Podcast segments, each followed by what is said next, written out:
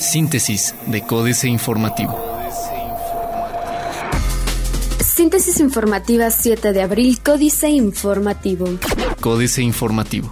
Policías municipales de Querétaro entregan instalaciones de la Secretaría de Seguridad Pública del municipio de Querétaro. Tras poco más de 24 horas en paro de actividades, los elementos de la Secretaría de Seguridad Pública Municipal de Querétaro aceptaron volver a sus actividades y además devolvieron las instalaciones de la dependencia, las cuales mantenían tomadas desde el martes 5 de abril. En este sentido, Marcos Aguilar Vega, alcalde de la demarcación, agradeció la voluntad y disposición al diálogo por parte de los elementos policíacos y señaló que se mantendrá el diálogo con ellos para conseguir mejores condiciones laborales dentro de la policía municipal. Pancho Domínguez se reunirá con Marcos Aguilar Vega para conocer la problemática en la Secretaría de Seguridad Pública del municipio de Querétaro. Francisco Domínguez Servién, titular del Poder Ejecutivo del Estado de Querétaro, indicó que en cuanto regrese de su gira de trabajo por los Estados Unidos, se reunirá con el presidente Marcos Aguilar Vega para conocer a fondo la problemática que existe al interior de la Secretaría de Seguridad Pública Municipal de Querétaro. En videoconferencia desde la ciudad de Nueva York, lamentó que se esté dando esta situación en la capital del estado e hizo un llamado a los policías de la Guardia Municipal para que ejerzan su derecho a expresarse o manifestarse, pero no en horas laborales, pues afectan la seguridad en su demarcación. MetLife abrirá corporativo en Querétaro. Durante el último trimestre de 2016, la firma estadounidense MetLife iniciará operaciones en el estado de Querétaro, en un corporativo que podría generar unos 3.000 empleos, para lo cual invertirá 200 millones de pesos. Así lo informó el gobernador de Querétaro, Francisco Domínguez Servién, en el marco de su gira por Nueva York. Enfermeras del CESAM se manifiestan por presuntos malos tratos. Un grupo de enfermeras del Centro Estatal de Salud Mental de la Secretaría de Salud se manifestó para pedir la destitución del doctor Luis Almeida como jefe de este organismo. Mediante pancartas y cartulinas, expresaron presuntos abusos por parte del jefe médico, a quien acusaron de supuestos maltratos verbales y físicos. Diario de Querétaro. Pancho trae el centro MedLife. Sin dolo los desvíos en municipios, dice Ortiz. Termina paro de policías. A contrarreloj se avanza para inicio de juicios orales. Plaza de Armas. Querétaro inseguro. A pesar de los discursos oficiales que reportan una baja en la inseguridad estatal y del municipio de Querétaro, la encuesta nacional de seguridad pública urbana del pasado mes de marzo arroja resultados preocupantes. El documento, elaborado por el Instituto Nacional de Estadística y Geografía, señala que para el caso de Querétaro, el 56.9% de los entrevistados mayores de 18 años y residentes en la capital considera que vivir aquí es inseguro. Subastará gobierno del estado 226 vehículos por 2.5 millones de pesos. Triunfan estudiantes de medicina de la UAC en concurso de conocimientos de cirugía. Oído en el 1810. Nadie sabe que Mauricio Ortiz Proal, diputado local del PRI, no pidió permiso a sus jefes del PAN para criticar en seguridad pública. Por eso ayer, en la conferencia de prensa, se la llevó tranquila. Somos nada. El corregidor. Querétaro en top 10 para inversionistas. Semana Santa generó 170 millones de pesos por derrama económica. Suman 936 bajas en Poder Ejecutivo. Se amparan burócratas contra ley de jubilaciones. Noticias. En Corregidora, 40.000 casas aseguradas, dice Curi. Mauricio Curi González, alcalde de Corregidora, reveló que en el municipio se tienen 40.000 viviendas protegidas con el seguro que se adquirió para los contribuyentes que pagaron a tiempo su predial. Añadió que hasta ahora se han tenido 11 casas que han tenido algún siniestro. Meta, ahorrar mil millones de pesos, dice de la Garza Pedraza. Sin vigencia, unas 100.000 credenciales de elector anuncia INE. En el estado de Querétaro, alrededor de 100.000 credenciales que tienen en el reverso el número 15 ya no son vigentes, no son válidas como medio de identificación oficial y tampoco servirán para votar en el 2018 porque ya están dadas de baja en el padrón electoral. Reforma.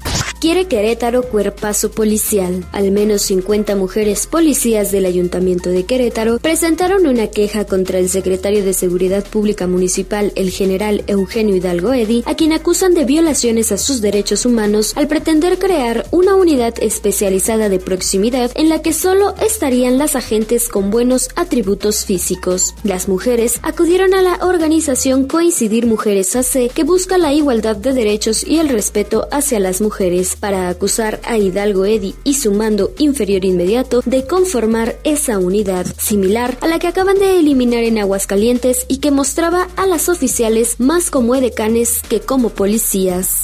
Pagarán gasolineras en crisis ambiental. Las restricciones ante una contingencia ambiental alcanzarán también a las más de 840 gasolineras y 142 estaciones de gas que se localizan en la zona metropolitana del Valle de México, similar al programa Hoy no circula. Martín Gutiérrez Lacayo, director de la Comisión Ambiental de la Megalópolis, indicó en entrevista que cuando se declare fase 1, las estaciones de servicio de gasolina no podrán operar conforme al último dígito de su licencia de operación, ya sea para pares o nones, a fin de que dejen de emitir un 20% de emisiones.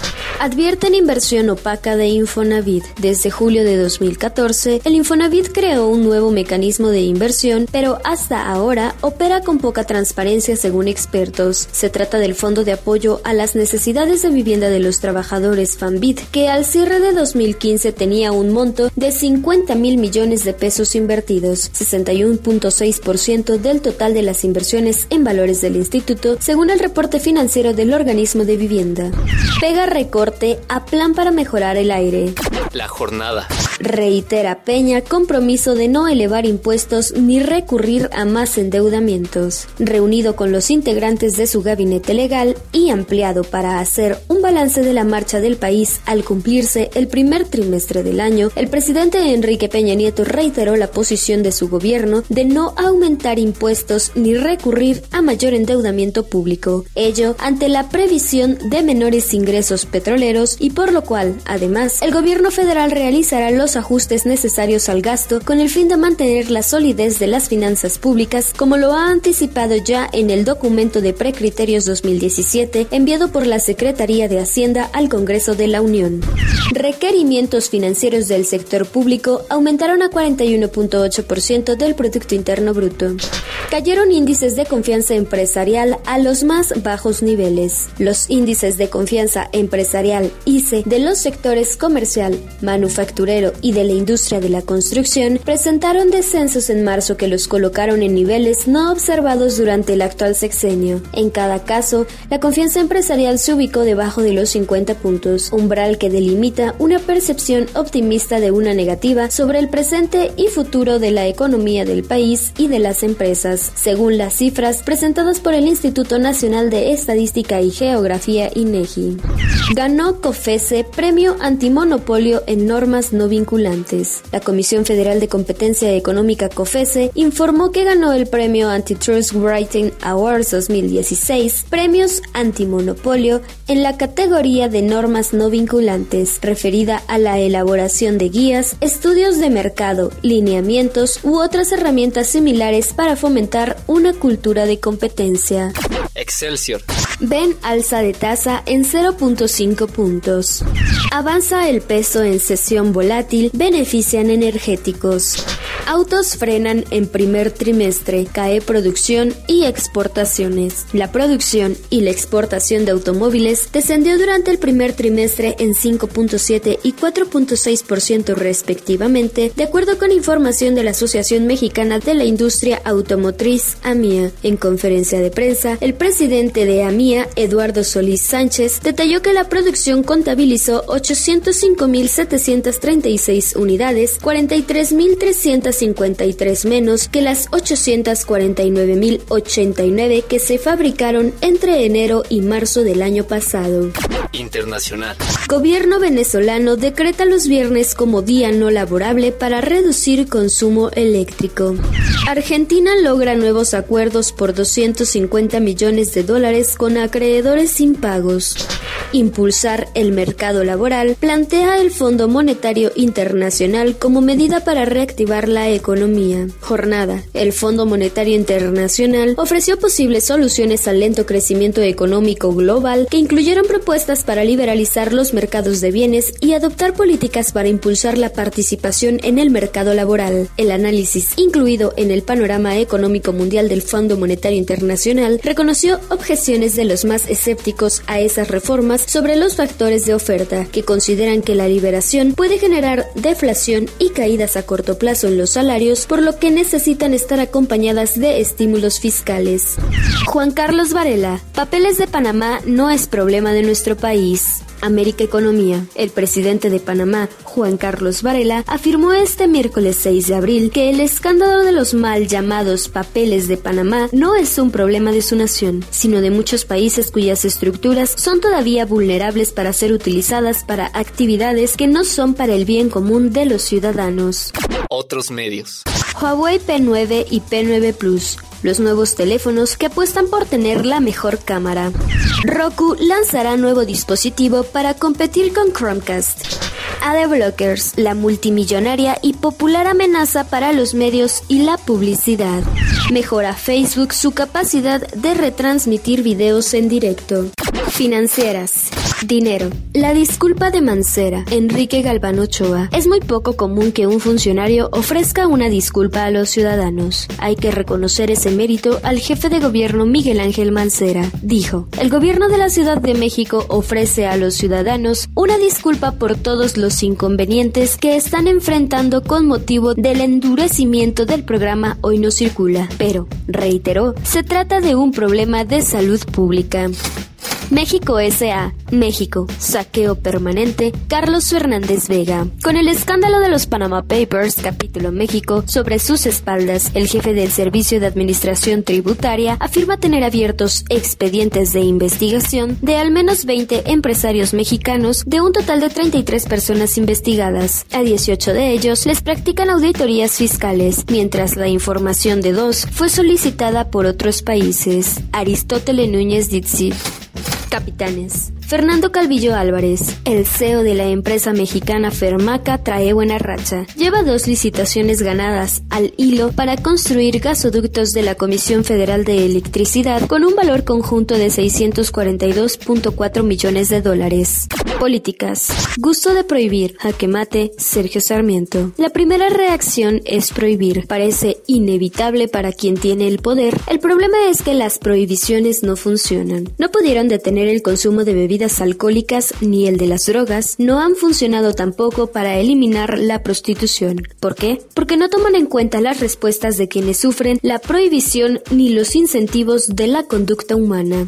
Emprendedores globales. Guadalupe Loaesa. ¿Qué es ser un emprendedor? Ser emprendedor significa encontrar un problema en tu comunidad y solucionarlo, y una vez que se ha logrado, llevar la solución al mayor número de personas posible. Otro de los compromisos de los emprendedores es hacer que sus startups se vuelvan grandes empresas, empleando potencialmente a mucha gente y volviéndose actores de la economía y de sus comunidades. De este modo, las empresas se convierten en una fuerza positiva. Trump, otra vez contra México el informe Oppenheimer, Andrés Oppenheimer. Después de casi un año de darle vueltas al asunto, el aspirante a la nominación republicana Donald Trump ha revelado finalmente la manera en que planea hacer que México pague por el muro fronterizo que él dice que construirá de llegar a la presidencia, y su propuesta no podría ser más contraproducente. En un memorándum de dos páginas enviado a The Washington Post para explicar cómo pagaría por su propuesta de cerca fronteriza de mil millas de largo, Trump dijo que amenazaría a México con recortar parte de lo que se estima son unos 25 mil millones en remesas que los mexicanos que viven en Estados Unidos envían a sus familias en su país de origen, a menos que México pague por el muro. Síntesis de Códice Informativo.